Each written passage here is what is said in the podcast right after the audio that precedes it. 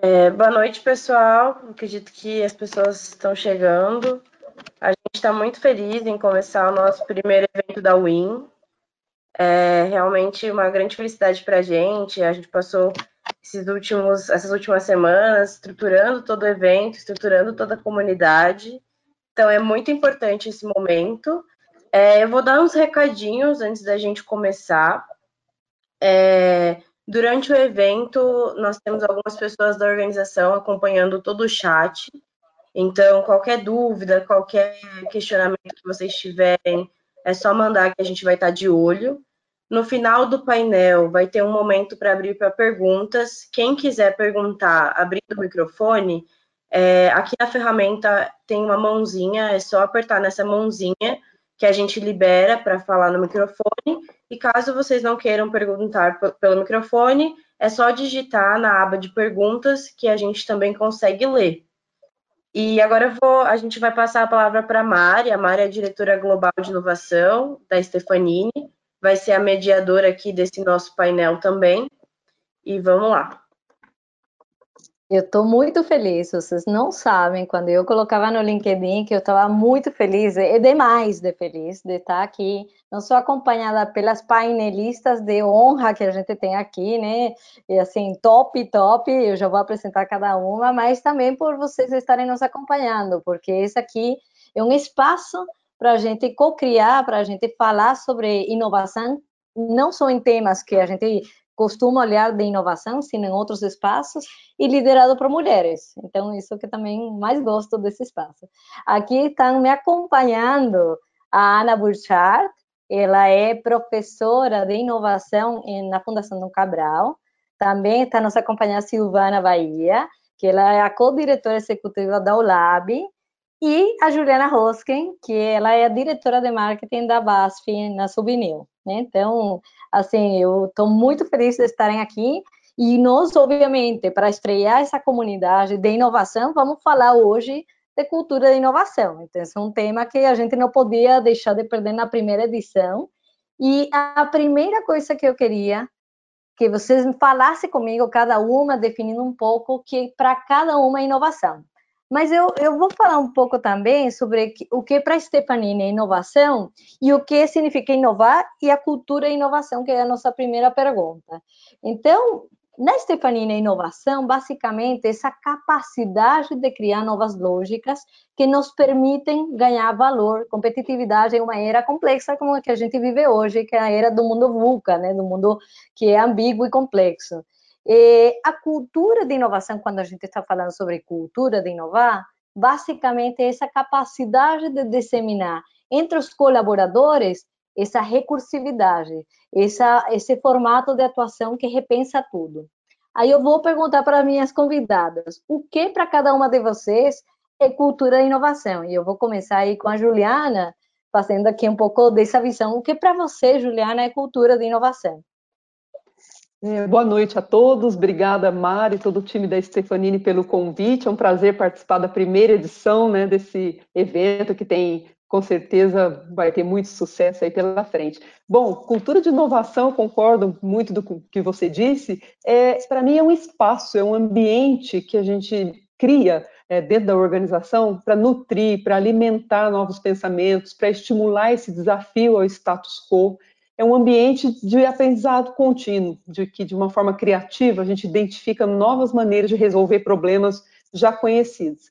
E para ser considerado cultura de inovação, na minha visão, ela tem que permear toda a organização, tem que ser um valor claro da empresa, tem que estar na estratégia do negócio e, acima de tudo, tem que ter o engajamento da liderança. Então, é um pouco de tudo isso que a gente falou. Definitivamente, acho que é um movimento que empurra para todos os lados, né? Líderes criando uma estratégia, base gerando pressão para que as práticas e os espaços aconteçam, né? E todo mundo se sentindo empoderado. Bom, Silvana, para você, o que é cultura e inovação? E porque a gente tem aqui convidados que têm entornos muito diferentes. Então, para você, que lidera eh, movimentos de inovação muito mais eh, conectada com a sociedade, né, e não só com a empresa. Como você acha que a cultura de inovação, o que ela significa? Primeiro, obrigada pelo convite, gente. Boa noite. Painel poderosíssimo aqui estar reunida com vocês.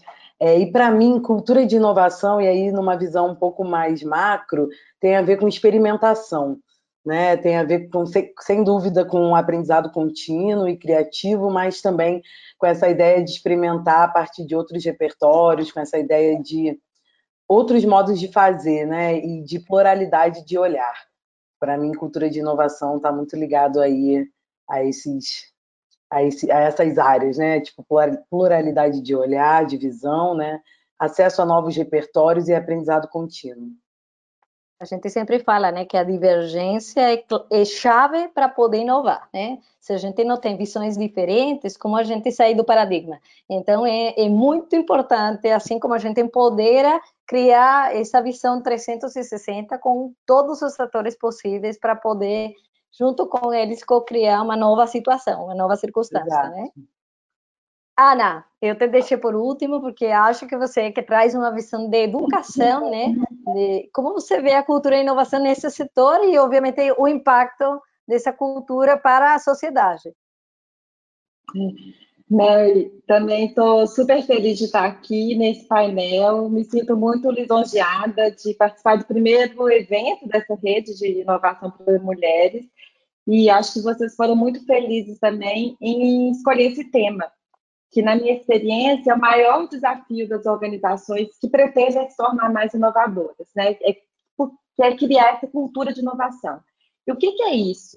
Quando a gente fala de cultura, a gente fala de ambiente, a gente fala de normas, de valores, de muitas coisas que estão até intangíveis, né? Elas se representam nos comportamentos, nos símbolos, nos rituais das organizações, mas elas são um pouco intangíveis, né? Elas têm a ver com tudo que já foi dito aqui. Um ambiente em que as pessoas têm, é, sentem-se é, livres e também estimuladas a sugerir novas ideias, a experimentar, onde há tolerância ao erro e onde há também execução. Porque, como você muito bem colocou, a, a inovação não é apenas criação de novas ideias, mas é aplicá-las e executá-las na prática para gerar valor no mercado. Então, além dessa parte, digamos, é, é mais efusiva do, do front front-end da inovação, a cultura ela também precisa estar ligada nessa, nessa fase de execução, né? essa disciplina que a experimentação requer. Né? A Silvana muito, colocou, muito bem colocou a questão da experimentação, mas para fazê-la acontecer, eu preciso também de disciplina. Né? E a, a, eu saber perguntar. Desculpa eu te interromper, mas eu estou muito curiosa para um tema específico, porque é um tema, a cultura é um tema de espaços ou de indivíduos? E esse é um dilema, assim, isso, a cultura realmente é a que faz o indivíduo mudar ou é o indivíduo que muda a cultura? Quando a gente está falando, por exemplo, em um entorno que a gente vai querer inovar. É, eu acho que o espaço físico, ele pode ser um motor, um driver para a cultura de inovação, mas ela se expressa nos indivíduos.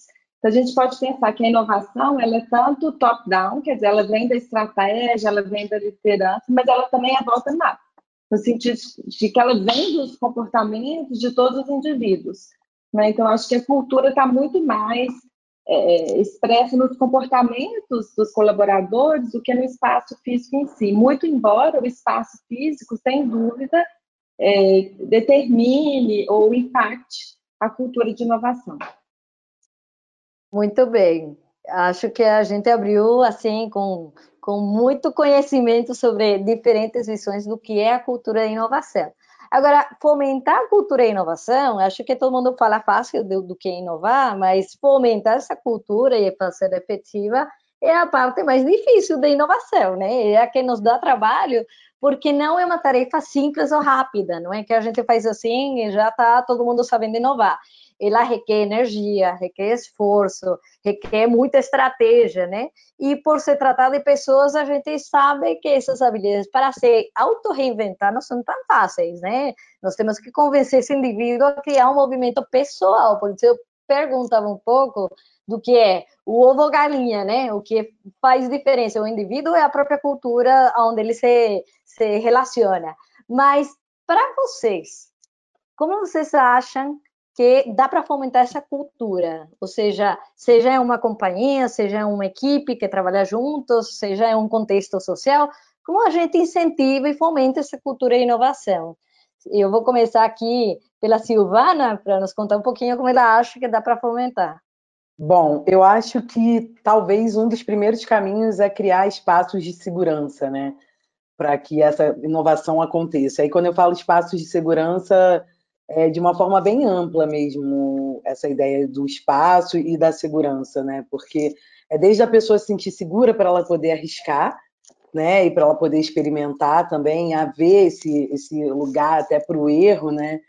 Eu acho que isso é uma coisa muito importante, estratégia e indicadores, né? Porque eu acho que a gente precisa também inovar muitas vezes nos indicadores que a gente cria para também medir esse impacto que a gente está tá querendo gerar.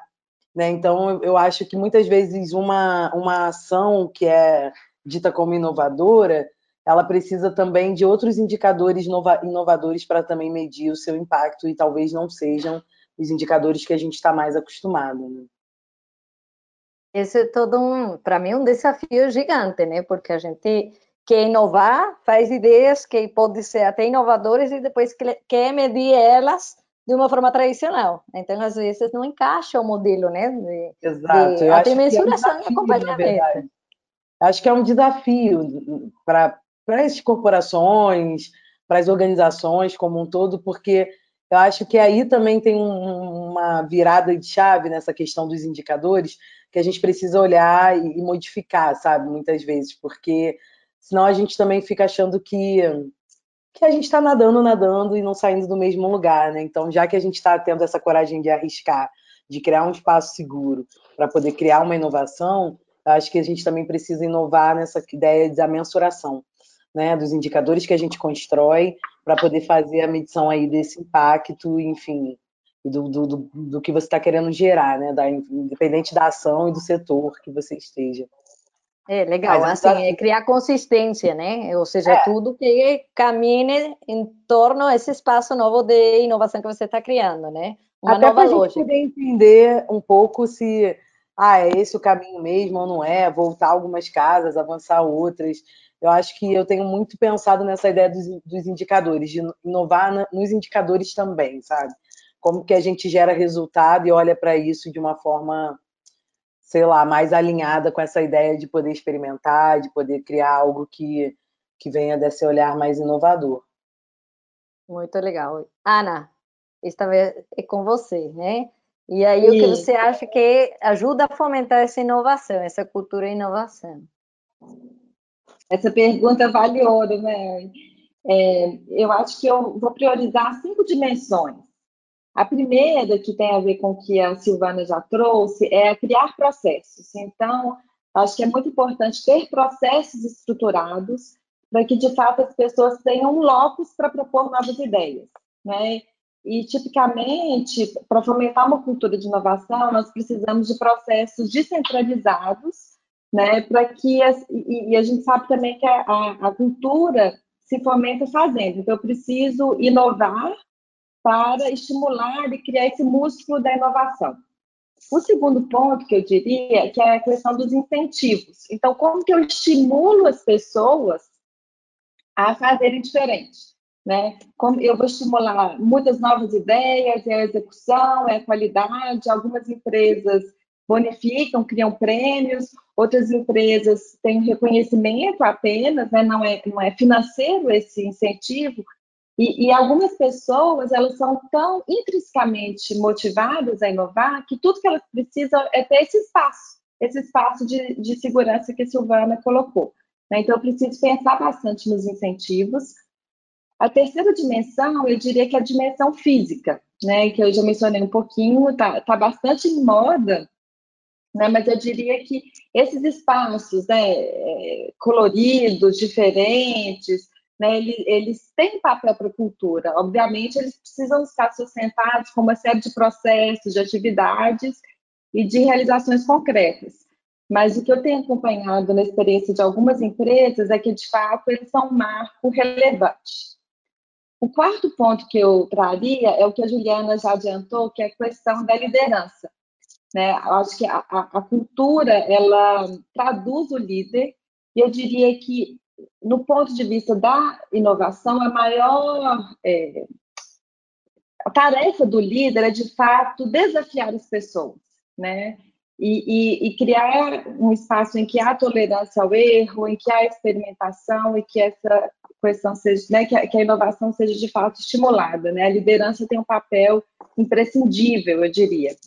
E por fim, em, quinto lugar, eu diria que é ser reconhecida como inovadora. Então, uma organização que, que quer ser inovadora, ela precisa também ser reconhecida como tal, não apenas internamente, mas também externamente. Então, comunicar internamente, muitas empresas com quem eu trabalho vivenciam esse dilema, que fazem várias coisas novas, mas acabam disseminando pouco internamente. E para isso, é, prêmios, é, indicadores, né? por exemplo, a gente pode citar aqui o prêmio do valor é, que, que, é feita todo ano, que existe um ranking, né? Então, o que eu tenho visto também é que as empresas que conseguem se posicionar num ranking como esse, que é um ranking relevante no Brasil, elas acabam sendo reconhecidas e os, e os colaboradores se sentem mais estimulados, né? Então, são muitos elementos, mas eu priorizaria esses cinco, né? A questão dos processos, incentivos, ambiente físico, liderança e ser reconhecida como inovadora. E esse é o desafio, porque a inovação ela é transversal para quando a gente está falando de uma organização, né? Então ela ela não só atinge toda a parte operativa interna, senão ela também eh, precisa essas conexões com o mundo exterior, né? Quando a gente fala ser reconhecido, é eu uso parte de toda essa capacidade que eu tenho de inventar, renovar, reinventar, eu uso essa conexão com o exterior para mostrar e agregar valor também para os outros atores. Então, acho que aí, aí vem a dicotomia, né? Não dá para trabalhar um único sentido, são várias dimensões. Juliana, e aí, Vamos depois lá. de tudo isso, como a gente é. fala de fomentar essa cultura e inovação? Bom, adorei os exemplos, tanto da Ana quanto da Silvana. Eu vou tentar dar alguns exemplos práticos, já que aproveitando que eu estou numa, numa organização, que acho que ajudam a coroar tudo isso que elas já falaram, né?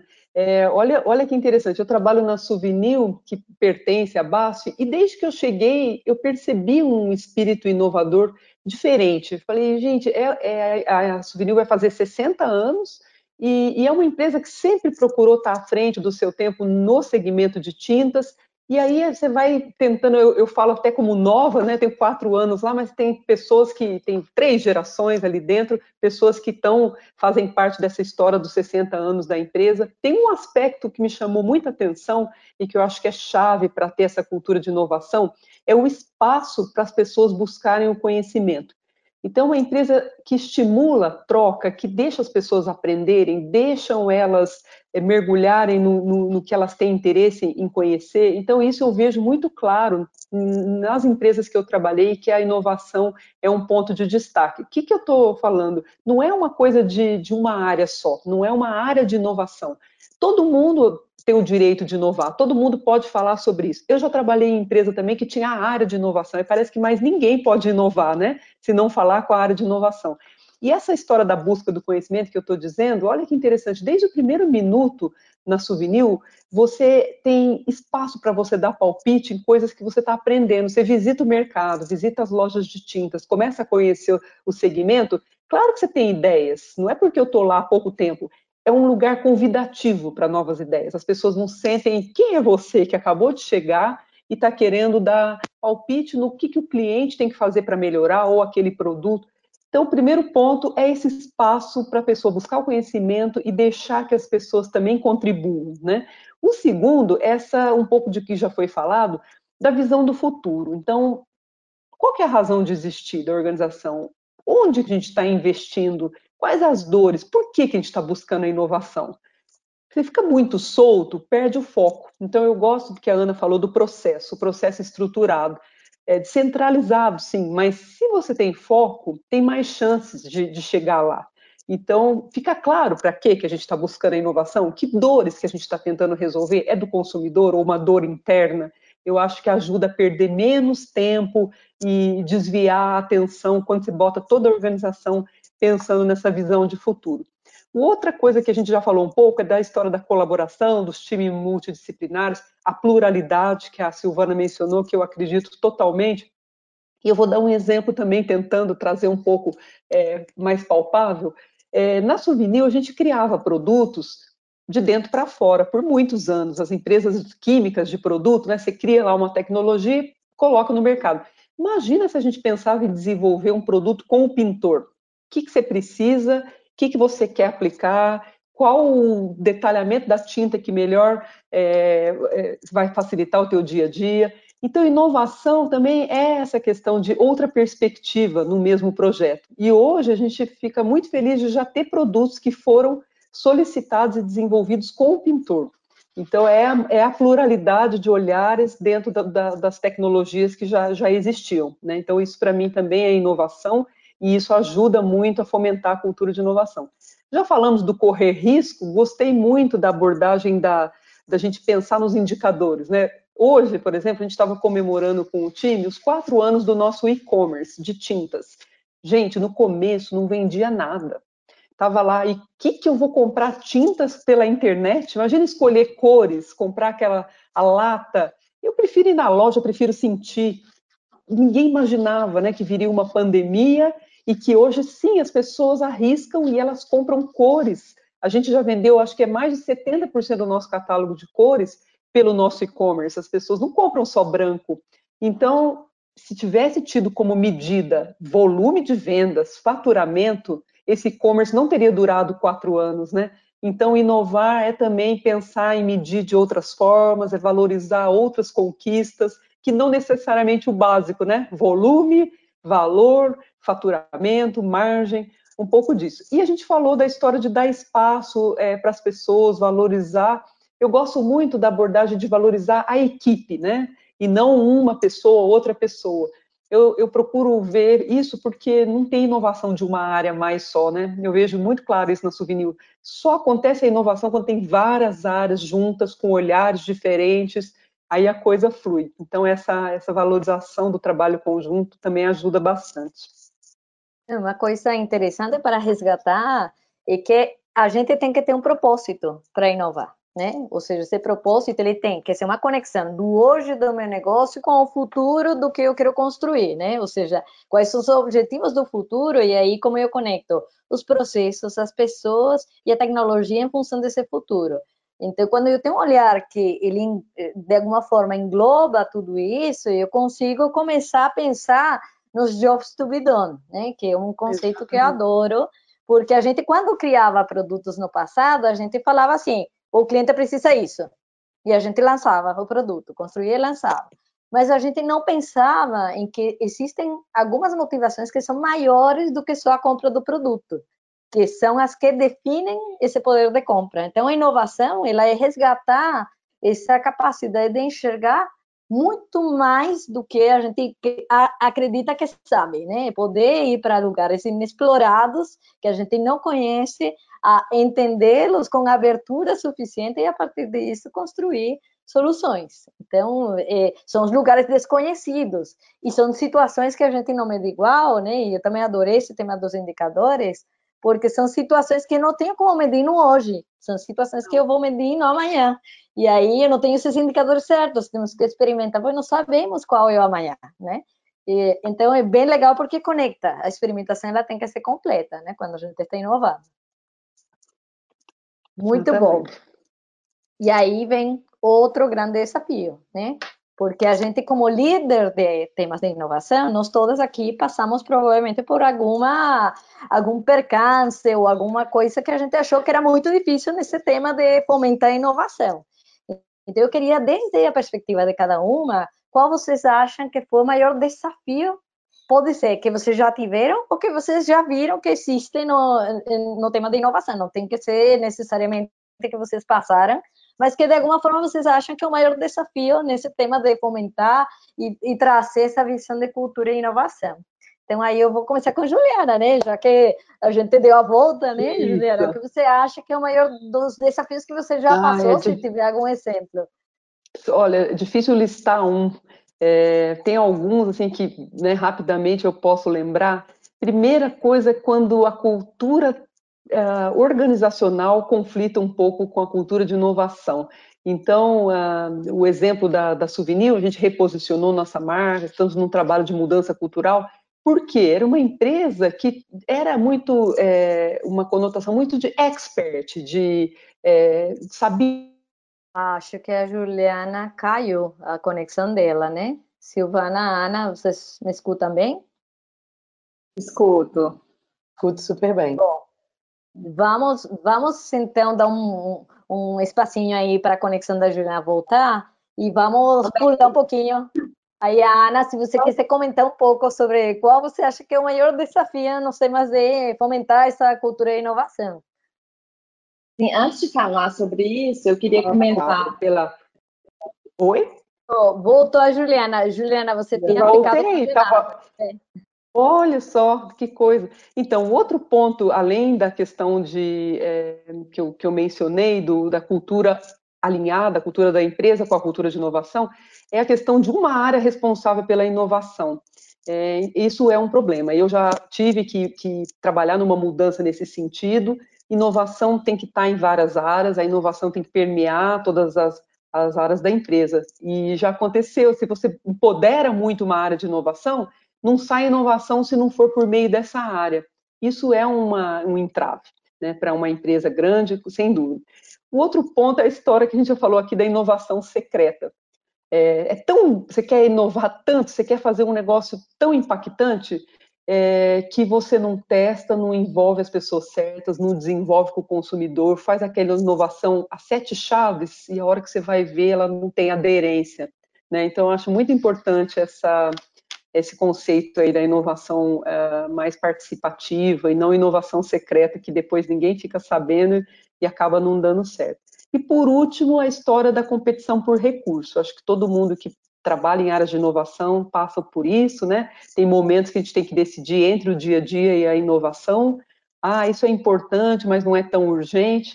É, eu já passei por isso, todas nós já passamos, e isso realmente é um, é um entrave aí, né, no nosso caminho, na nossa caminhada da, da área de inovação. Ainda mais nos tempos de hoje aí, com com a pandemia e tudo mais, tem que lutar pelos recursos de inovação, né, para eles continuarem vivos.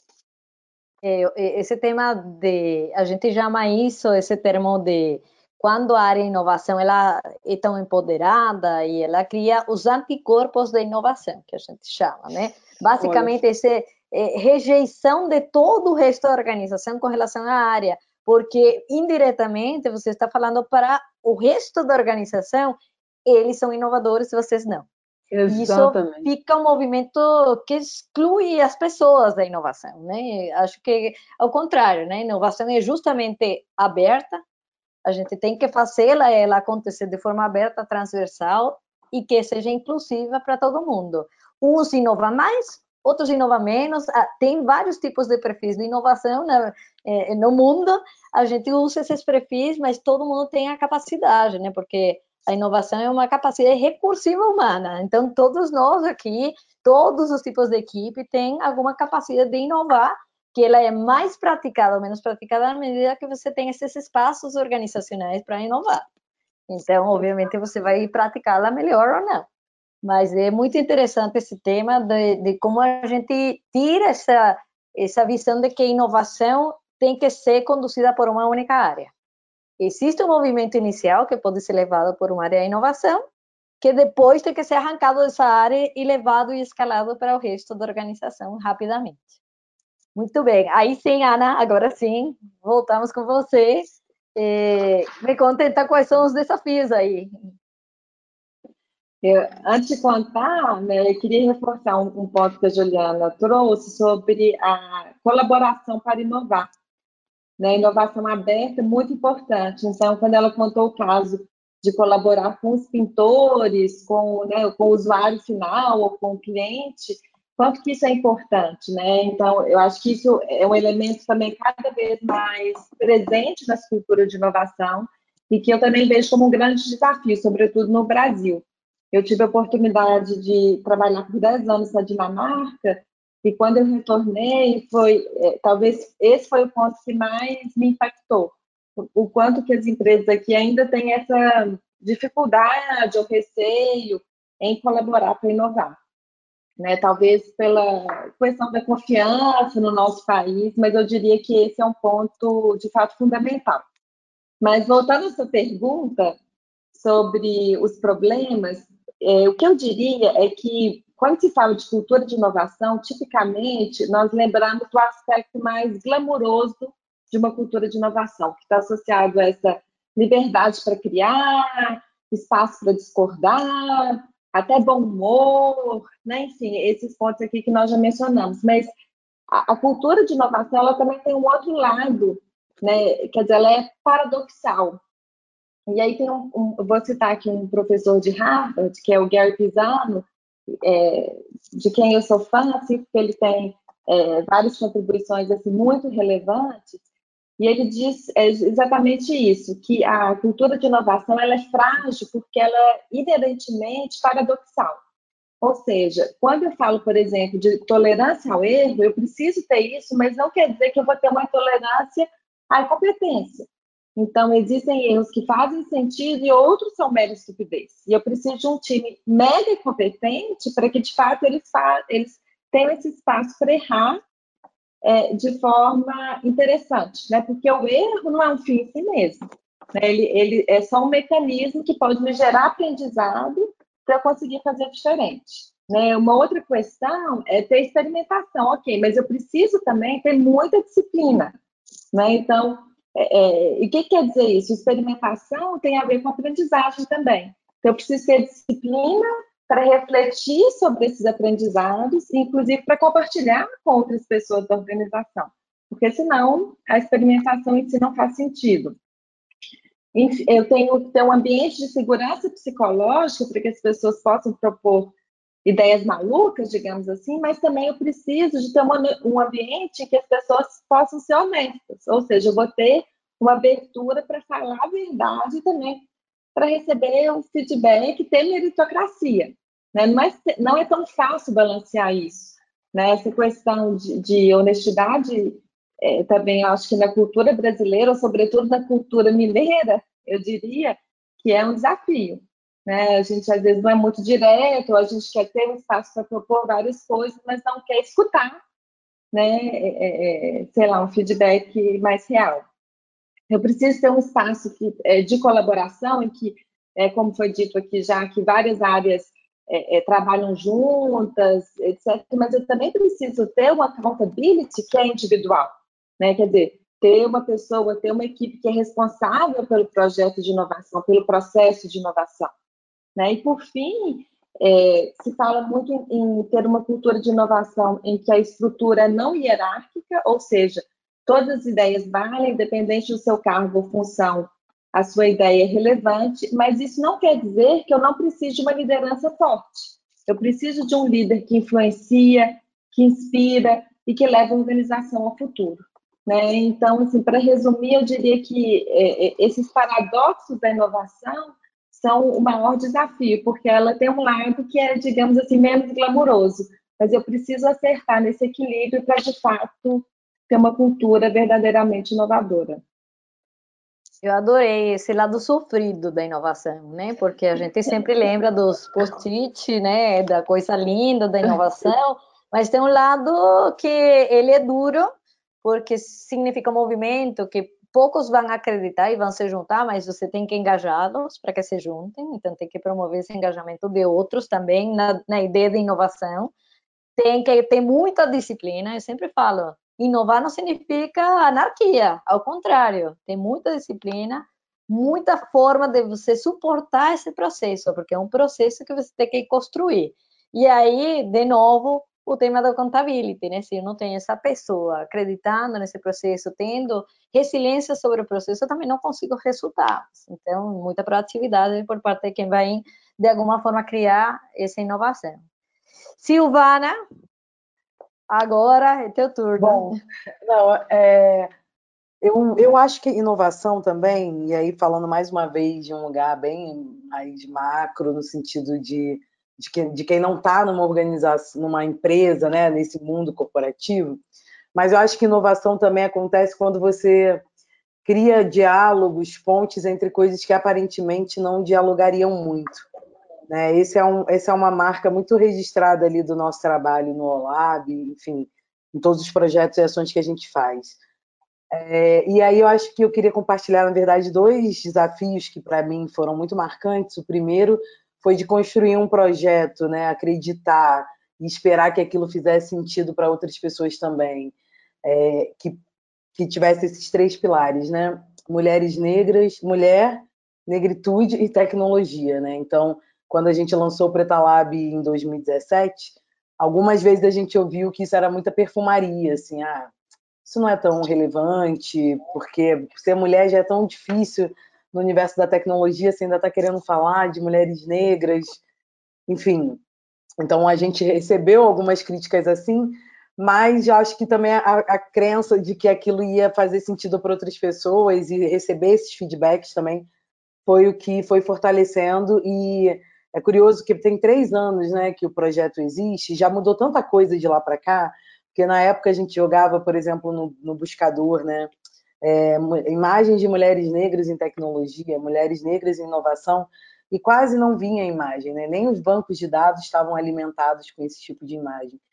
Hoje faz sentido demais quando eu falo isso, né? Falar ah, mulheres negras e tecnologia, pô, tudo a ver mas acho que há três anos atrás, ainda é um pouco tempo, isso ainda não era visto assim como tem sido visto hoje.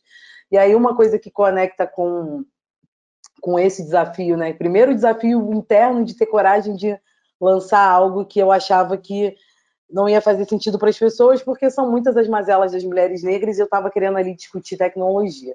E o segundo ponto é financiamento, né? Apoio financeiro para que essas inovações aconteçam. Né? A gente não é uma startup, a gente é um projeto dentro de uma organização que nasce dentro desse contexto de inovação. A gente hoje sobrevive, vive de apoios de fundações estrangeiras e também de outros projetos que a gente acaba fazendo também por aqui.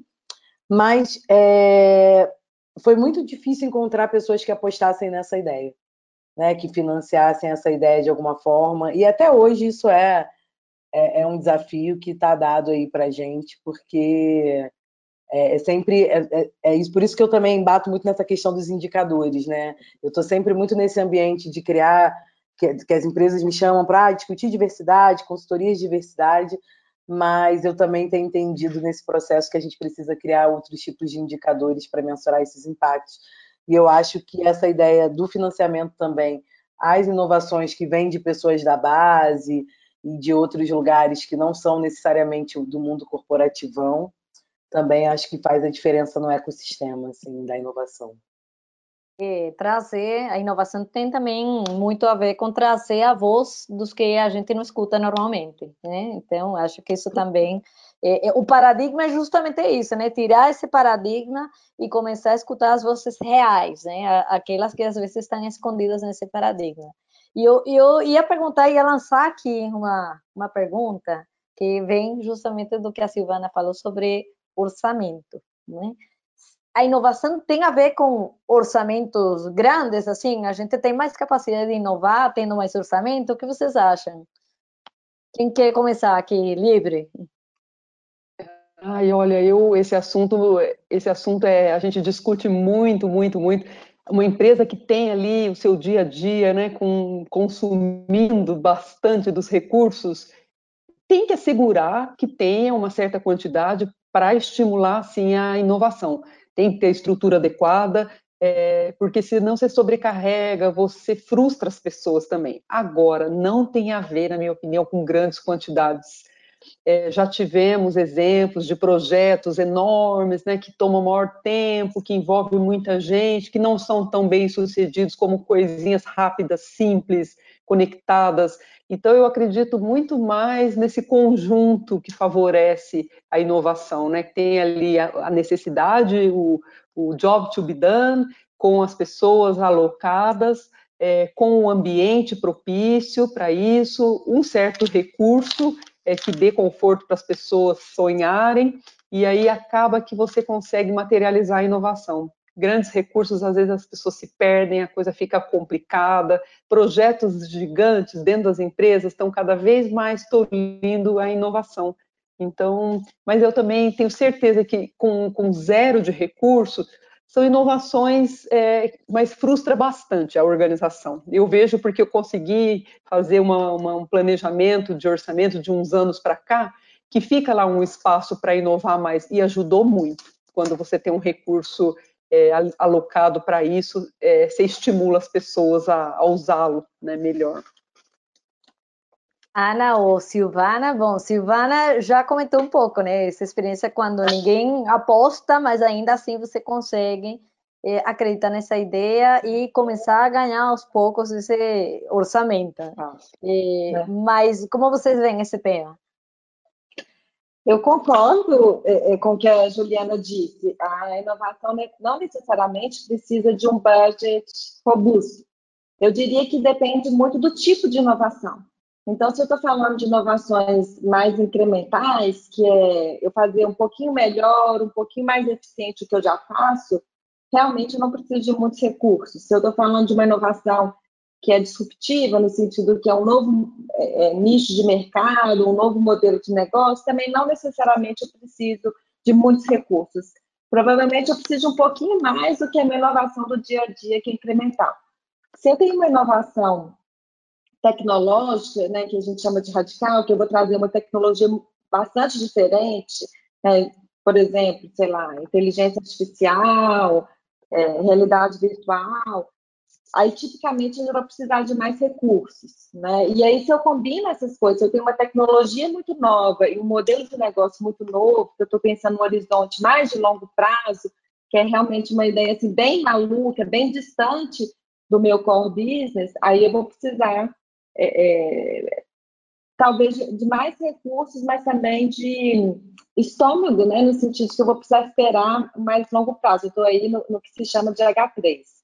É, mas não necessariamente. E agora, na pandemia, o que a gente tem visto é que é, muitos orçamentos estão sendo cortados é, pela função, enfim, de fluxo de caixa, essa, esse foco no curto prazo, mas as, as, as, organizações estão inovando, até porque precisam fazer isso, né, precisam ajustar suas operações e estão encontrando formas bastante criativas de fazer. Né? Então. Silvana, você quer comentar ah, alguma coisa sobre eu, isso? Eu estou super com a Ana e com a Juliana. Eu acho que não necessariamente precisa de grandes budgets ou grandes investimentos, mas como eu estou falando de um lado aqui, né, da sociedade civil, que nem sempre tem é, grana, de fato, né, para poder criar esse ambiente de inovação, é, a, a, questão da estrutura ela é fundamental, né? Eu acho que essa estrutura, que é esse ambiente, que é essa possibilidade e aí não necessariamente estou falando de um ambiente físico, mas de uma de um de acesso a repertório, de tudo isso que a gente falou que é necessário para inovar, isso também passa por uma questão financeira, né? Que não necessariamente são grandes valores, mas algo que dê algum tipo de estrutura, chão, é. né, para que as pessoas possam de fato experimentar e fazer né, novas combinações. Eu, eu, critério, eu adicionaria é, eu adicionaria também a questão do, dos critérios claros para aprovação de projetos, né? principalmente em empresas de grande porte, não sei se é o caso da Subnil, Juliana, que tem o funil da inovação, que você vai passando os projetos para serem aprovados. O que eu vejo que, que às vezes causa frustração é quando não tem esses critérios muito claros ou transparentes para o resto da organização. Porque fica assim, ah, então a cultura está todo. A, empresa quer que eu inove me estimula a criar novas ideias. Quando eu proponho alguma coisa, aquilo se perde, eu não sei por quê. Então, eu diria também que, além da questão orçamentária, né, de dinheiro em si, critérios claros e transparentes para esse, esse processo de aprovação. Acho que é muito importante para não frustrar as pessoas e acabar matando a cultura de inovação. E, e aí que vem essa conexão, né? Quando eu tenho um propósito claro, que eu posso depois criar esses critérios de forma clara para todo mundo, fica muito mais fácil que tenha certa escassez na inovação, porque a gente eh, otimiza os recursos para eh, realmente os propósitos corretos. Porque eu sempre falo que é uma armadilha, né? Quem está trabalhando em área de inovação no meu caso, por exemplo, e o caso de vocês, a gente não gosta de falta de recurso, né? Basicamente, a gente quer ter recurso ilimitado para poder fazer. Mas a gente sabe, no fundo, e vocês devem saber, né? Que quando aperta, a gente é muito mais criativo na forma de usar esses recursos, porque como são muito limitados e a gente quer realmente ir por um caminho que a gente sabe que vai adicionar valor, então a gente usa muito melhor esses recursos do que se a gente tivesse folgas para poder inovar, né? Então, acho que tem essa dicotomia, né? Inclusive, as crises são os melhores momentos para inovação, como o que a gente está passando hoje, porque é um momento em que eu tenho que pensar bem o que eu vou fazer, eu vou também pensar muito bem como eu vou fazer para que isso traga mais valor. Então, aí é que você começa a administrar melhor o que você tem na mão. Bom, e Mas para você sabe, né, só para é, terminar, pode falar, pode falar. Sabe que, que, essa questão ela foi objeto de pesquisa por muito tempo. Né? Será que as pessoas são mais criativas quando tem mais recurso ou quando falta recurso? E o que os pesquisadores encontraram, isso muito na década de 80 e 90, foi essa curva em U invertido que você disse, né? Em que se eu tenho mais recurso, eu vou inovando. Até eu chego a um ponto que eu tenho recurso demais, e aí aquilo acaba sendo desperdiçado, eu, eu entro numa situação de tanto conforto que eu acabo não inovando tanto, né? E aí essa, o meu desempenho de inovação acaba baixando. Muito bem. E eu vou agora correr, nós temos uma pergunta para cada uma, mas eu vou ter que correr porque a gente tem muitas perguntas das ah. pessoas que estão aqui nos acompanhando. Então, nós não vamos ter tempo de responder tudo isso, não. Então, vou correr com as perguntas individuais para dar uma conclusão aqui, e aí passamos nas nossas perguntas de todo mundo, inclusive a gente vai abrir microfone para quem quiser participar. Mas vamos lá.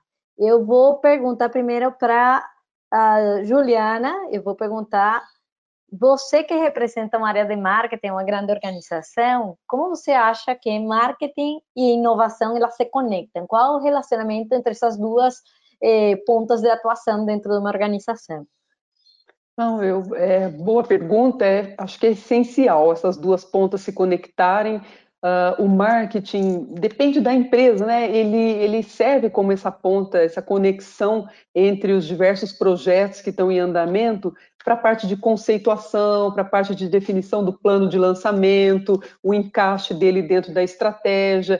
Então, sem, sem ter esse plano, sem priorizar, sem comunicar, a inovação não chega para fora, né? ainda mais quando você está falando de inovação para o mercado. Então, fica de novo aquela história que a gente falou da inovação secreta, e é frustrante. Então, eu já vi projetos que não passavam é, pela área de marketing e acaba que eles não conseguem ter voz, eles não entram né, no, no, no radar para que a gente consiga divulgar. Então, tem que ser desde o início a conexão, para é, quais são os projetos de inovação que estão em andamento, o cronograma, quando que eles vão ser lançados, para que a gente coloque na, na rotina de marketing. Então, eu acho que se ela é ligada a uma oferta para o mercado, é, passa pelo marketing, envolve o time de marketing para que vai orquestrar esse plano de lançamento até a divulgação. Então, na Souvenir, a gente é um trabalho em equipe para isso, então tem o time de marketing sempre envolvido nos projetos de inovação em algum estágio, alinhando o cronograma, alinhando recursos, quando que vão ser lançados. Isso ajuda muito a gente conseguir é, dar visibilidade às inovações da empresa, mesmo às vezes sendo de supply, sendo de produção, é, é, o nosso papel ajudar a dar visibilidade para isso também. E tem um, pa papel importante que não, não é só na Souvenir, eu vejo muitas áreas de marketing fazendo isso, é estimulando essa a inovação aberta por meio das startups. Então, a gente tem lá nossos programas de aceleração de startups, o marketing que organiza, mas faz o engajamento de toda a empresa, envolve todas as áreas, coloca todas as áreas participando né, da mesma forma que não adianta só ter uma área inovadora, né, todas têm que participar disso daí. Então, o marketing também tem feito esse papel de estimular os programas de inovação aberta ou de intraempreendedorismo, porque às vezes é a área que tem mais recurso, né? É a única área que tem o, o budget. Então, acaba que é um papel nosso disseminar a inovação por toda a organização, e é isso que a gente tem procurado fazer na Souvenir. O marketing ele tem um papel muito importante na era dos negócios atuais, né, que é basicamente o front, né, o que conhece o cliente Sim. e gera a capacidade de se conectar com esse cliente no front. Então, de alguma forma, é uma peça fundamental para a inovação, né, porque a gente materializa Exatamente. e faz esse reconhecimento que a gente falava no começo, né, que é necessário que o mercado veja. Bom, Silvana, você falou do Preta Labs, né? Eu ia te perguntar um pouco como você acha que esse tipo de inovação se conecta com a sociedade? Obviamente tem uma função social muito importante, mas e como se conecta com uma inovação, por exemplo, empresarial? Você acha que ele transita em pontos que parecem não evidentes? Bom, é, primeiro explicando um pouco, né? Assim, o Preta Lab ele é um projeto que ele é um projeto causa. Né? Ele é um projeto sobre a ideia de inserir mulheres negras nas tecnologias e na inovação. Então, eu acho que, na verdade, assim, a gente tem dois grandes objetivos né, quando a gente olha para esse universo das tecnologias e para a população das mulheres negras no Brasil, que representam aí 28% da população, mais ou menos, isso significa mais ou menos 60 milhões de pessoas e ocupam os piores índices, né, quando o assunto é, é relacionado a trabalho formal, à educação, à saúde, enfim, a uma série de direitos. Por outro lado, a tecnologia, ela é o setor que mais cresce no mundo inteiro, né, onde sobram vagas que não são preenchidas é, e que, enfim, não tem muita diversidade também nas produções tecnológicas. Isso eu estou falando a partir de um estudo que a gente fez no ano passado, que se chama quem Coda BR, Quem Coda Brasil, onde a gente entrou em contato com as empresas de tecnologia ou com os setores de tecnologia das empresas para dar uma para entender um pouco ali como os times, como a diversidade estava inserida nos times de tecnologia. A gente percebeu que existia na verdade muito pouca diversidade, né, nesses times. E aí, a, partindo de de outras análises e pesquisas que dizem que quanto mais diversidade a gente tem, mais inovação a gente tem. E quanto mais inovação e diversidade a gente tem, a gente tem uma performance melhor em relação aos produtos e serviços.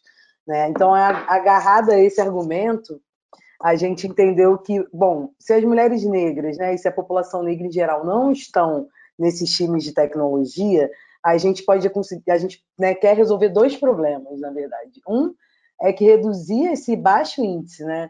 De mulheres negras empregadas formalmente, porque existe todo uma, um incentivo para o empreendedorismo e as mulheres negras são as que mais empreendem, né, isso de acordo com algumas pesquisas, mas ao mesmo tempo eu sempre me questiono um pouco sobre esse dado, porque a gente empreende mais porque somos menos absorvidas no mercado formal. Né? Então, assim, é, é uma faca de dois legumes, como eu gosto de dizer, porque é, não, não dá para ter uma visão única sobre isso e, por outro lado, ajudar que as empresas de tecnologia tenham mais diversidade nos seus times técnicos. Né? Então, eu gosto da ideia de plantar duas árvores com uma semente só. Né? Que aí essa, essa ideia do Preta Lab é meio que para resolver esses dois problemas. Né? A falta de diversidade na tecnologia, porque a gente sabe que isso tem um impacto muito grande quando a gente pensa a sociedade como um todo, nesse consumo exacerbado que a gente tem de tecnologia, mas a tecnologia que a gente consome é produzida por um tipo, um padrão seleto de pessoas que, em geral, são homens brancos do hemisfério norte, é, e a gente quer né, resolver esses dois problemas aí, né? Um que é a falta de diversidade e o outro esse baixo índice de mulheres negras no mercado de tecnologia. No mercado e olha, formal. Olha quanto benefício a gente conseguiria se a gente trouxer mais diversidade dentro do mundo tecnológico, ou seja, quanto a gente se beneficiaria em geral na sociedade, nas empresas, se a gente conseguisse trazer essas visões diferentes. Então, tem um mundo é, de oportunidades. Tem um mundo de oportunidades e um mundo também de, de, de, de, necessidade de boa vontade e de entendimento real sobre isso, né? Mais uma vez, eu volto aos indicadores. A gente precisa também criar indicadores sobre isso para poder falar que, de fato, a diversidade ela promove inovação, né? A gente tem uma série de pesquisas, mas como que isso se dá? Como que isso acontece, né? Que é um passo que eu acho que a gente tem que dar além hoje quando essa discussão ela começa a ganhar um pouco mais de fôlego, porque hoje eu tenho eu sou muito procurada, por exemplo, por empresas que falam, Sil, quero chegar nos talentos negros, quero ter diversidade aqui, aqui já não tem muita mulher, pessoas negras então quase não tem nenhuma. Como é que a gente faz isso? E aí eu acho que é também parte de um entendimento de que diversidade não vem pronta, né? Ela precisa ser construída, isso tem a ver com investimento de médio a longo prazo, isso não é uma consultoria pontual que resolve isso, e principalmente o entendimento de que não existe uma solução. Né? A gente precisa pensar em soluções, não tem uma bala de prata que resolve todo esse ecossistema. Né? Acho que é um conjunto de soluções e de pensamentos que vão ali a trabalhar orquestradamente para a gente criar aí essa ideia de um futuro ou de alguns futuros mais inclusivos, né? E aí vem justamente um setor que é fundamental para criar esse pensamento, né? Porque acho que a educação ela vai uhum. ser muito protagonista em como a gente cria esses profissionais do futuro preparados para trabalhar em um ambiente mais diverso, muito mais equitativo, né? E aí, Ana, eu queria te perguntar como você vê a educação como setor fundamental para eh, instituir justamente as bases da inovação que a gente quer ter dentro da sociedade e das empresas.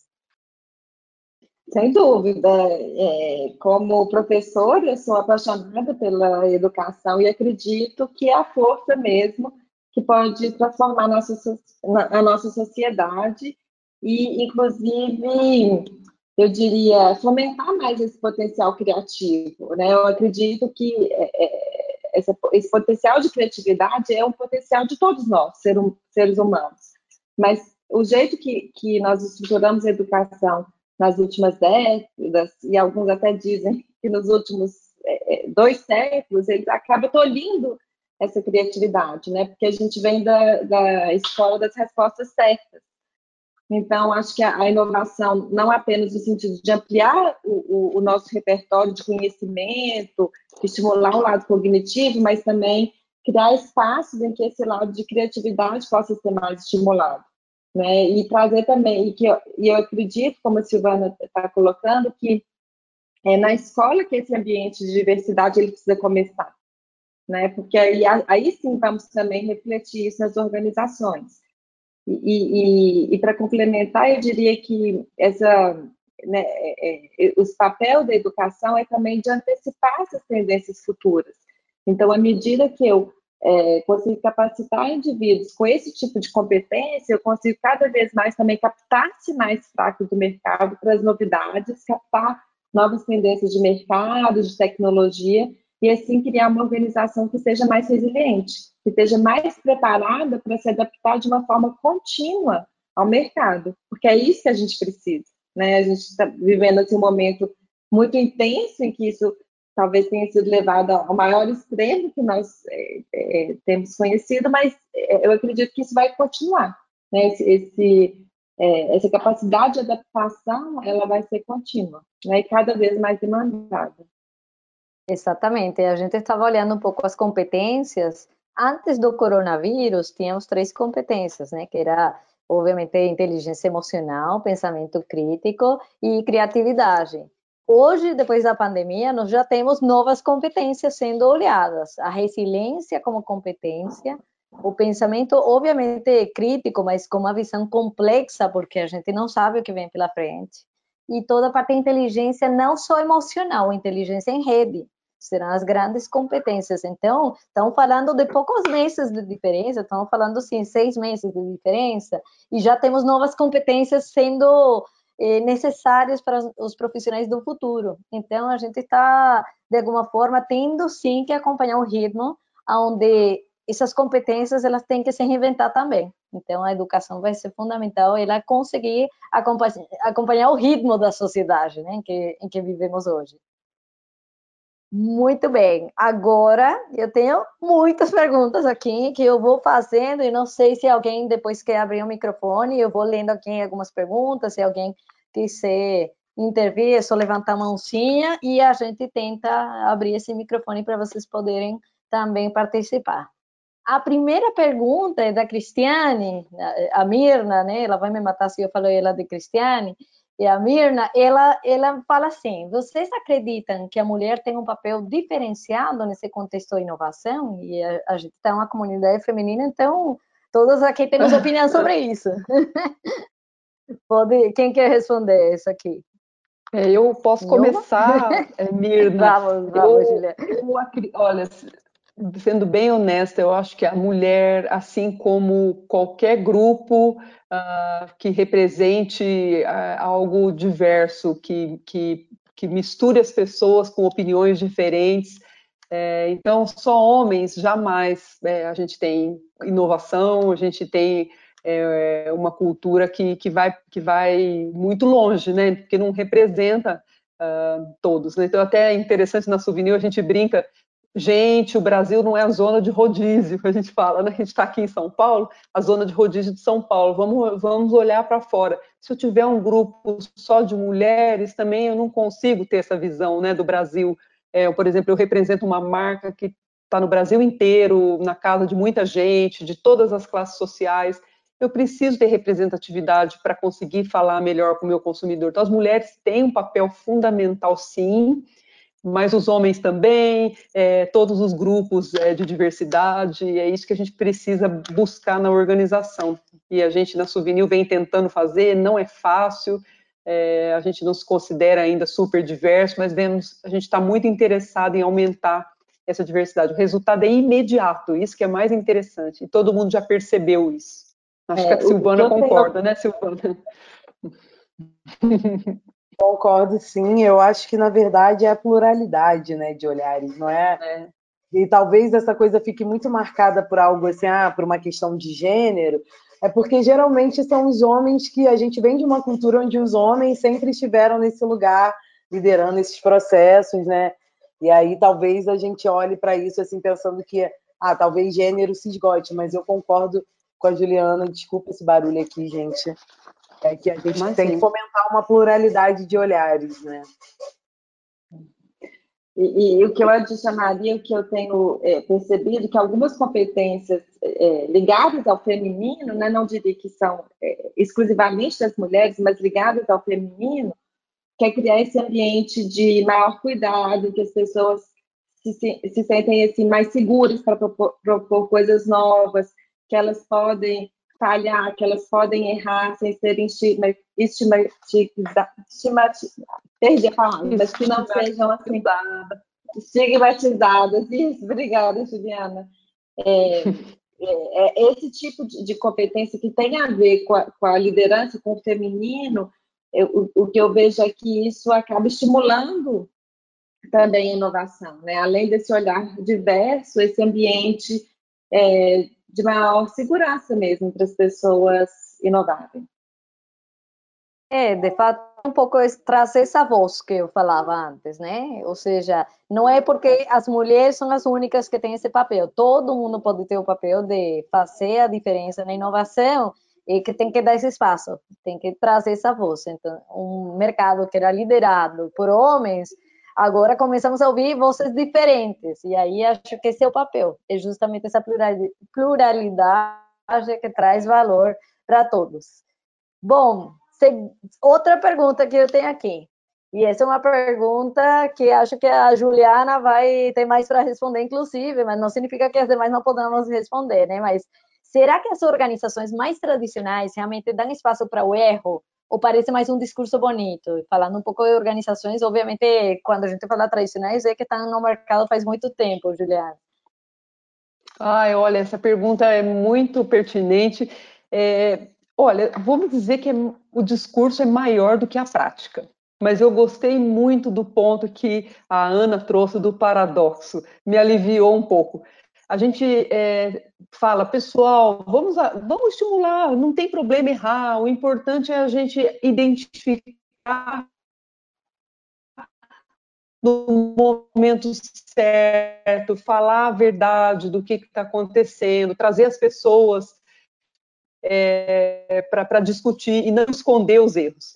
No entanto, eu concordo um pouco com a questão do que a gente precisa errar mas tem que ter um espaço também para a responsabilidade, a competência em isso. Então, a Ana falou do, do paradoxo do espaço para errar com competência. É fato, gente, tem alguns erros é, que, que, não podem acontecer. Por exemplo, o erro ligado a, a, não escutar, o erro de você pular algumas partes importantes num processo de, de inovação que você deixa de dar voz, deixa de testar as coisas antes. São erros que não, não podem mais acontecer. Então, eu acho que é importante o espaço para errar. Hoje ainda é mais discurso, as empresas têm dificuldade, dependendo do grau do erro. Erros pequenos, obviamente, todo mundo estimula e a gente não, não pode dar valor a eles, mas ainda tem muito para evoluir.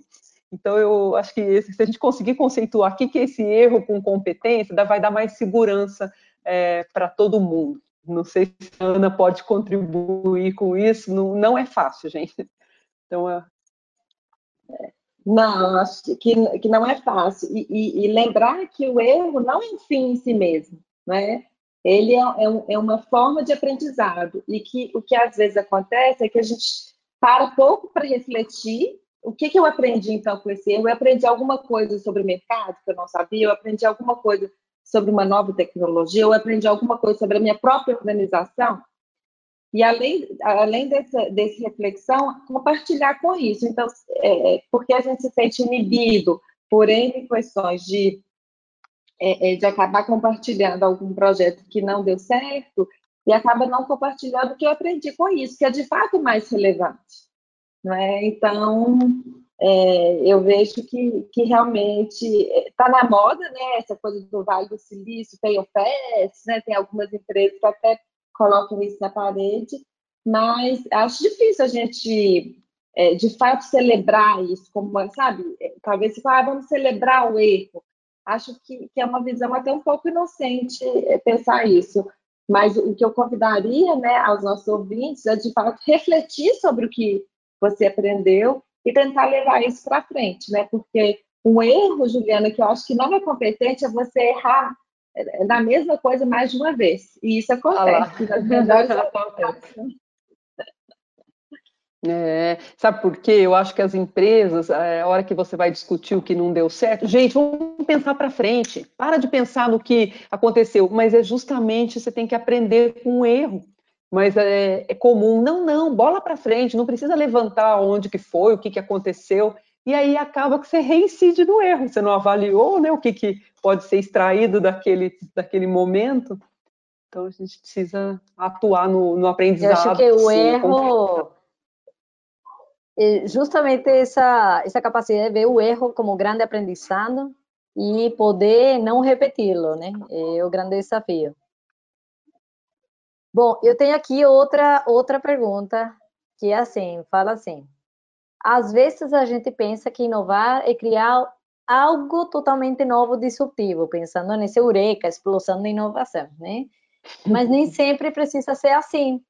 Podemos inovar de várias formas, e aí cada uma comentar um pouquinho o que vocês acham que dá para fazer na inovação sem ser necessariamente esse novo e disruptivo.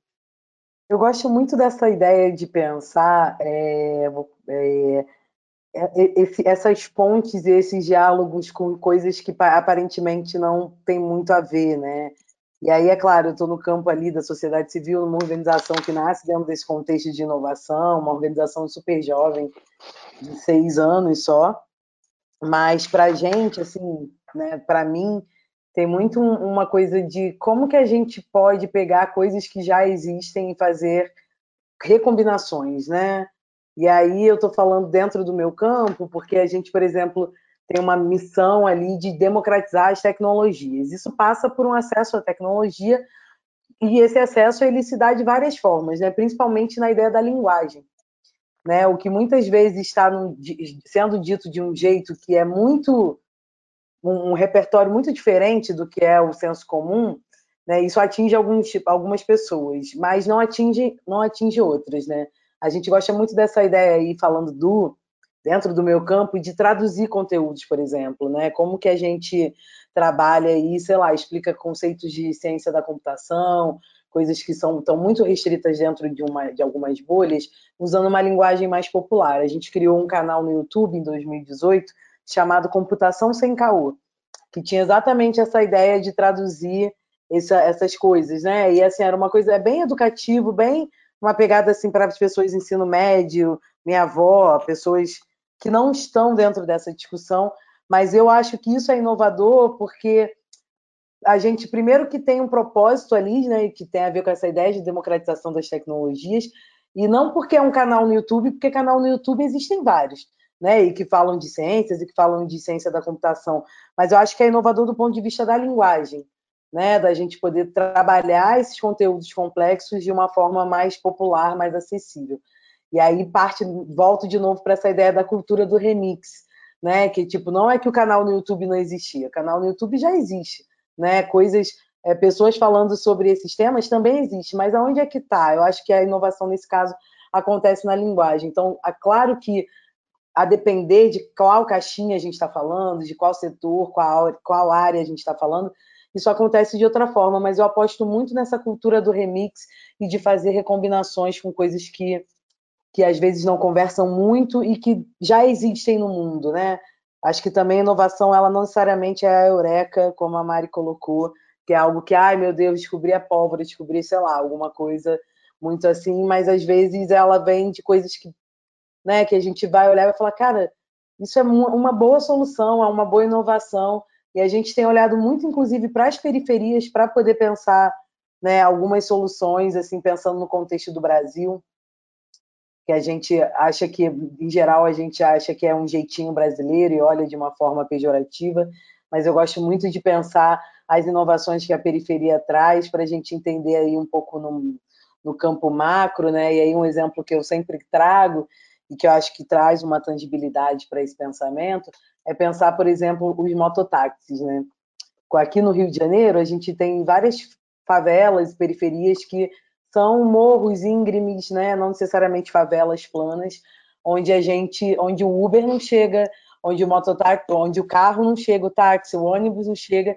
E eu acho que o mototáxi ele é uma invenção inovadora do ponto de vista da mobilidade para esses espaços, por exemplo, né? Mas é isso, não está na bibliografia das inovações mais incríveis do Brasil, né? Então acho que também tem uma disputa aí de narrativa e de discurso, de significado, que também está muito dada quando a gente olha o Brasil como um todo e pensa soluções, né, como a gente gosta de falar, inovações, as inovações vêm das pontas, né?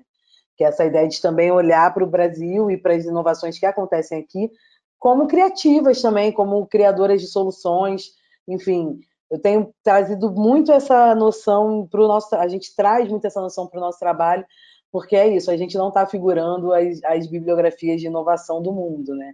E ao mesmo tempo, eu, eu vivia em 2019 um tempo morando na Finlândia, que é um país super, né, assim, muito, muito reconhecido pela área de educação, e de fato, eles são realmente muito é, incríveis, né, desse ponto de vista, eu fiquei encantada, mas eu achei a gente um pouco, um pouco não, eu achei a gente bem mais inovador do que os finlandeses nesse sentido, porque me parecia que se a gente que era um sistema, é um sistema tão e claro que tem que ter processo, a gente estável, tem que ter né, método.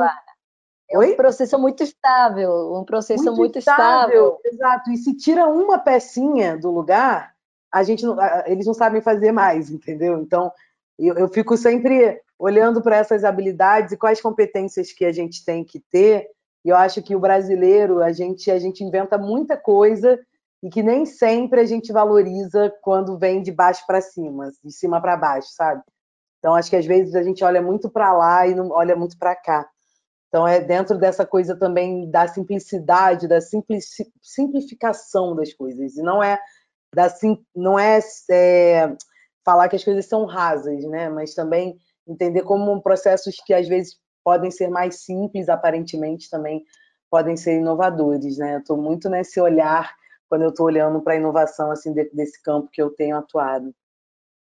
Vou, eu vou emendar isso aqui para fazer uma outra pergunta para vocês, que é, a gente já falou que esse grande eureka não é inovação, né? não necessariamente, tá? É, pode ser que algum, alguma grande explosão apareça e a gente chega a uma inovação, mas não é isso que gera inovação. Aí nos estão nos perguntando, a Camila de Lima, ela está perguntando para a gente, nós, na nossa experiência transitando os temas de inovação, o que a gente acha que não é inovação, assim, desde nosso conceito, e se a gente pudesse compartilhar alguma coisa que não deu tão certo com relação à inovação para poder trazer uma reflexão. Aí eu deixo a palavra para vocês, não sei quem quer começar, Juliana, Ana, Silvana, vocês sejam livres aqui. Ah, eu posso começar com, é, isso, com, com mais... é, não, imagina. Então, é interessante que não é inovação quando ela chega num momento não adequado. Então, é, eu tenho um exemplo de um produto. Uma vez nós criamos uma tinta concentrada. Disruptivo, como que a gente conseguiu fazer uma fórmula dessa, desse jeito, então com, com a mesma quantidade você consegue pintar muito mais paredes, ela chegou no momento, o consumidor não queria aquilo, ele não pediu, ele não via valor, o lojista também achou complexo, então não é inovação quando você não casa as pontas né, entre a invenção e a necessidade. Aí, claro, existem as inovações que você coloca no mercado e você desenvolve, as pessoas não tinham ainda aquela necessidade, mas quando ela vem de um jeito atravessado, ela deixa de ser inovadora. Então, nós é, optamos por tirar o produto do mercado, teve um investimento, teve treinamento, foi exaustivamente tentado que essa inovação desse certo, chegou um momento que a organização teve que ser sincera, as pessoas umas com as outras, e a gente decidiu que é tudo bem, gente, é inovador, mas não, não chegou no momento certo. Ou seja, não era inovador, né, gente? Então tem que, ela não, ela não, vamos dizer, é, não se mostrou inovadora porque ninguém quis. Então acho que eu respondo um pouco disso daí, né? Pode ser mirabolante, não atende a necessidade de ninguém, ninguém queria, ninguém viu o, o, o propósito, deixa de ser inovador. um pouco disso. Ana Silvana, vocês querem mencionar um pouquinho que para vocês não é inovação? Eu acho que é quando não vai ao mercado. Assim, uma invenção, às vezes, é, em alguns setores, se associa muito inovação a patentes, que são novas tecnologias. Mas uma patente em si não é uma inovação a não ser que ela seja de fato colocada em um processo, ou colocada no mercado, ou seja, né, que, que ela vire realidade. Então, acho que essa diferenciação entre inventar, que é criar novas ideias, e de fato executá-las, acho que é bem importante. Né? E que ainda não conheço nenhuma organização que tenha dificuldade de criar novas ideias, ou seja, de inventar. A dificuldade está de fato em fazê-las acontecer. É verdade. Eu, eu faço coro com elas totalmente, assim, a execução. E quando você cria algo que não é uma inovação porque acaba que aquela demanda não existe, ou uma coisa que meio que não serviu para nada, né? Acho que isso está conectado também com uma ideia de propósito, independente se é um propósito social, se é um propósito econômico, enfim. Eu acho que quando você não cumpre ali com inventou por inventar, né? Acho que isso não é uma inovação, porque para quê, né? E esse, eu sempre falo que a estatística que fala que 90% dos laboratórios de inovação eles fracassam tem a ver com isso. Por que eles fracassam? Porque eles são super criativos, mas a inovação não tem a ver com criatividade, tem a ver com valor. Então, se eu não estou entregando valor, e aí que eu conecto um pouco esse remix que você fala, Silvana. Esse remix, em realidade, é entender um contexto, ler que existe uma oportunidade de melhorar esse contexto e, a partir disso, criar essa solução. Essa solução não tem que ser mirabolante, não tem que ser de grandes orçamentos, dá para solucionar de muitas formas. Então, essa capacidade de solucionar é o que a inovação traz diferente da criatividade. A criatividade é usar coisas novidosas, que tem uma conjunção de arte, inclusive, né? mas que não, não necessariamente solucionam o problema. Então, quando venham solucionar esse problema, é que aparece o grande atributo da inovação. Ana, você queria falar alguma coisa? Eu te cortei?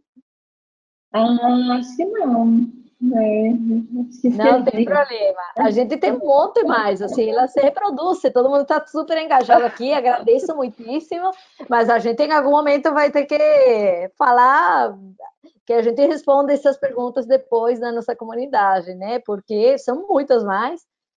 Eu vou. Temos 10 minutinhos mais para não estourar nosso tempo. Assim que eu vou aqui pedir que cada uma responda uma, né? E aí a gente vai tentando responder todas, né? Vamos lá. Juliana, porque isso aqui acho que entra mais no teu dia a dia. Como você define prioridades entre mais de um projeto de inovação E quais critérios vocês utilizam na Souvenir para selecionar e implementar primeiro? E aí a Jussiane que está perguntando. Ah, tá. Ótima pergunta, Jussiane. Bom, uh, tendo a estratégia clara, então no nosso caso a gente revisou é, nossos propósitos de marcas, revisamos, é, reposicionamos a marca, definimos a estratégia, a gente tem um plano é, de curto prazo e um plano de médio prazo muito bem delineado, é, fica muito mais fácil definir o critério.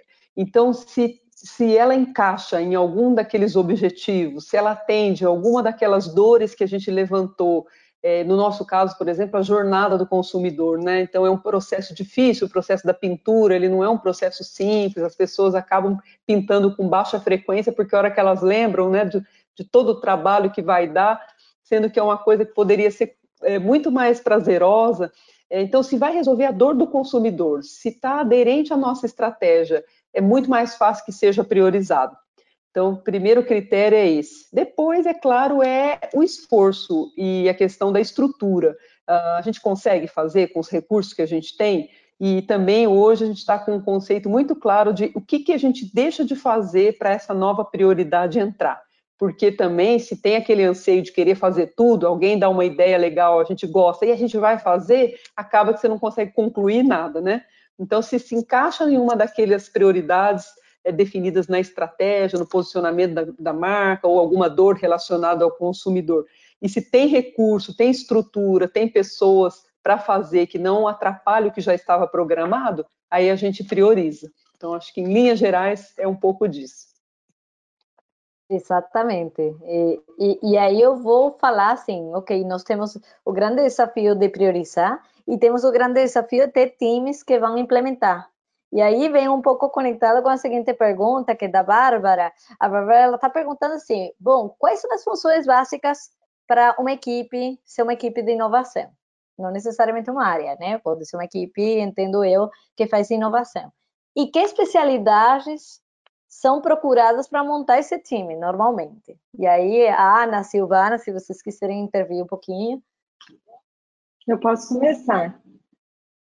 Acho que, que a, a principal função de uma equipe de inovação é facilitar os processos de inovação dentro da organização e não centralizar para si os processos de inovação, que foi o que a gente já discutiu hoje, né? E isso é uma armadilha perigosíssima, né? Que a equipe fala assim, eu que vou inovar, então, eu vou centralizar, né? E eu acabo matando o que, o que existe, eu acabo é, é, desencorajando as outras áreas. Então, a equipe ela está ali para facilitar os processos, né, para fazer com que a inovação não caia esquecida na agenda de curto prazo, que, que é né, rodar a operação do dia a dia, que é apagar os incêndios, que acaba consumindo.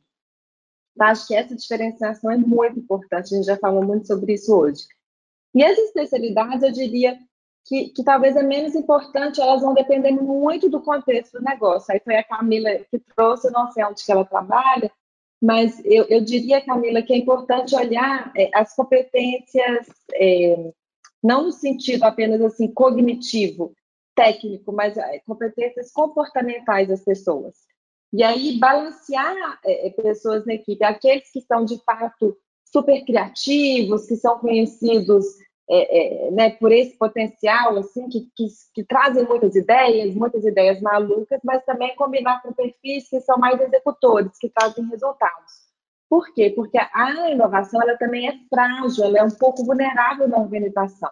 Então, se a equipe não traz resultados, que ela não é, direciona, é, principalmente no, no, início, para os quick wins, né, que ela traz, de fato, resultados que sejam tangíveis, ela acaba não sendo sustentável.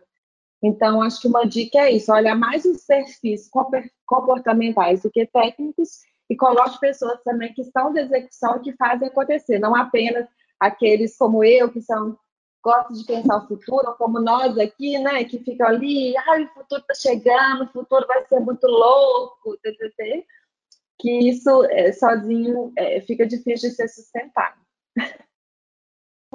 desde a ótica de vocês, como a gente mapeia essas pessoas chaves dentro da organização para a inovação? De novo, que são agentes de mudança. Como a gente sabe e como a gente reconhece eles? A Silvana ia falar? Uau, não sei responder isso. Eu não sei como. Eu acho que, na verdade, é isso, né? É uma ideia de um time, né? Não é, não é uma pessoa, né? Isso que a Ana tinha falado super bem. Não adianta ter só o super pragmático e não ter o criativão. Eu aposto muito nessa ideia de curadoria de times diversos, assim, com, mas não só diversos de trajetórias, de background, mas também de habilidades, né? Tem a pessoa que é mais durona, tem aquela que é mais acolhedora, enfim, não tem uma, uma resposta certa para isso, mas eu acredito que, que essa curadoria de habilidades de pessoas diversas, enfim, é, e aonde se encontra isso, né? Eu nunca tinha pensado nisso assim. Mas... É difícil, né? Não tem um mapinha que fala assim, eu sou a pessoa gente de mudança, né? É, não tem.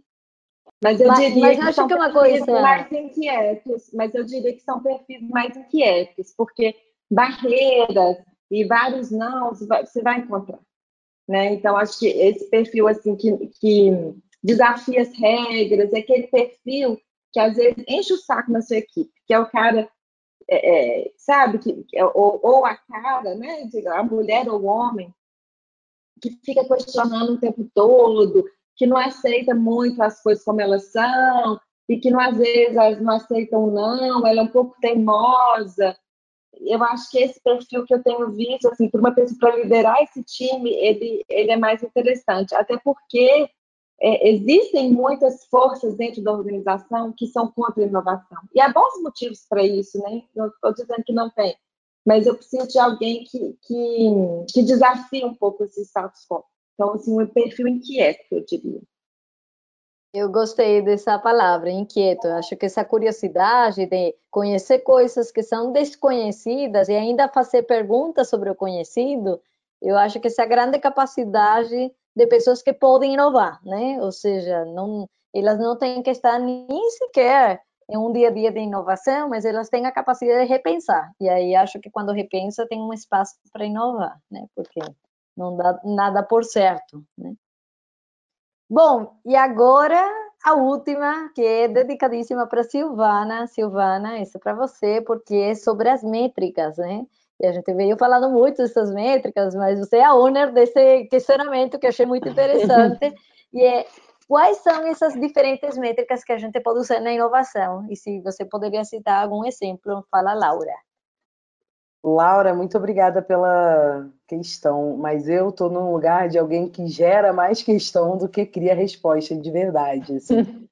É, eu também não sei ainda quais são esses indicadores, são coisas que eu tenho pensado, assim, investigado, né, junto com outros parceiros, inclusive falando do nosso lugar, né, como que a gente é, é, propõe novos indicadores, inclusive para os nossos apoiadores, enfim, a partir das nossas ações, são coisas que estão muito ainda assim nascendo assim dentro da, da, da do Olab, da minha cabeça e da cabeça das pessoas que a gente tem trabalhado, assim. Mas, de fato, eu ainda não tenho uma resposta concreta para te dar, sabe? Eu ainda não sei quais são esses indicadores. Agora, eu tenho certeza que os que a gente tem hoje são insuficientes para a medição aí do que a gente, do impacto que a gente está querendo gerar quando se fala de diversidade, principalmente, que é o campo que eu estou mais inserida aí, entendeu? Desculpa, não te respondi, mas te deixo também esse desafio, né? Eu acho que é, é um desafio que a gente está vivendo agora, assim, né? Mas uma coisa é certa, dentro de tantas incertezas, eu acho que a única certeza é que a gente precisa inovar também nessa ideia de mensurar o impacto que a gente causa, assim, sabe? Principalmente quando a gente está falando de inovação, principalmente quando a gente está falando de diversidade dentro das gigantes de tecnologia ou dentro de organizações um pouco menores, assim como a minha, por exemplo. Bom, e agora sim, para fechar, eu vou fazer um pequeno resumo de tudo que a gente conversou aqui. Isso é um desafio, né? Porque a gente conversou muitos Nossa. temas, mas vou ser muito breve, com só os títulos do que a gente conversou, que eu fui anotando na medida que todas vocês iam falando. E aí eu queria que cada uma fechasse com essa mensagem de de como vocês enxergam que há oportunidades para inovar nesse momento em que estamos hoje, tá? Então, vou, vou falar assim, a gente quando falou de inovação, a gente falou sobre a necessidade de criar um processo de alto valor, descentralizado, que ele aconteça na prática, que não fique só em teorias ou metodologias, sino que realmente ele seja executado, que tenha alguma forma de engagement com os demais, né, que seja aberto esse engagement, que gere eh, incentivos, não só incentivos que são organizacionais, são incentivos individuais para poder ajudar nessa cocriação, que eh, seja liderado a partir de desafios, né? Ou seja, eu questionando todos os desafios que eh, podem me fazer repensar e que, obviamente, isso gera algum tipo de reconhecimento para dentro da organização e para fora, né? Ou seja, que seja exposto essa capacidade de gerar um movimento diferente, de gerar um questionamento. E a gente só consegue inovar criando experimentação, criando ambientes que permitam essa experimentação acontecer, e aí na experimentação tem erros, porque dentro dos experimentos a gente não tem garantia, e também criando a disciplina de saber como a gente enxerga esse erro, como a gente transforma esse erro em um aprendizado e como a gente continua a cadência de errar com critério, né? Que eu adorei essa, essa visão de nós não podemos só errar, né? Errar com critério isso também gera um movimento na pessoa que vai errar e vai aprender e vai ter essa disciplina de accountability. Né? Eu estou empoderado e eu sei conduzir meu próprio processo de inovar, que é também um questionamento e uma provocação para a pessoa. E, obviamente, isso tem muito a ver com criar conexões que não são evidentes, né? criar essa capacidade de enxergar, ler, me conectar com outros e com outros co-criar. E aí aparece o grande mistério que a gente chama de inovação, que não é um mistério, é basicamente é juntar cabeças e criar valor a partir dessas ideias. Então, eu, eu vou agora, para vocês fecharem com chave de ouro aqui no nosso evento, eu vou pedir para vocês, então, falarem, desde a perspectiva de vocês, quais são as grandes oportunidades que temos nesse momento. Juliana, se você quiser começar. Olha, eu vou falar que eu aprendi tanto hoje, gente, adorei, adorei a conversa, cada uma aqui com, com a sua, o seu ângulo, uma acrescentando né, a, a visão da outra, foi um prazer realmente participar. É, o que eu posso dizer é que assim, todos nós podemos inovar, todos nós podemos criar a cultura de inovação eu acho que tem uma coisa que a gente precisa é, estimular em, em, cada uma de nós, essa mente curiosa e aprendiz, é, para sempre, né? Então, se você não está nessa vibe, se você não se sente com, com essa mente curiosa e aprendiz, a inovação não vai, não vai acontecer. E, então, busque, às vezes é o trabalho que não está adequado, que você faz, que você não gosta, você não se encontrou ainda. Porque quando a gente se encontra, é, ela vem o tempo todo, né? A gente quer aprender, você quer, é, você é curioso com os temas. Então, acho que é isso que eu fico aqui. Adorei esse conceito de criar as conexões não existentes. O conceito do remix, vou levar daqui, viu, Silvana? Porque eu acredito muito nisso também. É, que não está evidente, você só conecta as pontas novamente. Por isso que eu gosto de dar o exemplo da tinta desenvolvida por pintor é, só uma conexãozinha ali, não saiu inovação de jeito nenhum, foi escutar o pintor, saiu um grande produto, né? Então, eu acho que eu levo essa, é, isso daí para a vida. Obrigada a vocês pelo, pelo aprendizado. Eu adorei participar, viu, Mária? E você, como moderadora, também fantástica, viu? Ah, muito obrigada, obrigada, de verdade. Eu adorei ter vocês aqui, todas, né? Cada uma desde uma perspectiva muito legal e muito individual que cria um conjunto de novos conceitos que achei fantástico. Ana, me conta.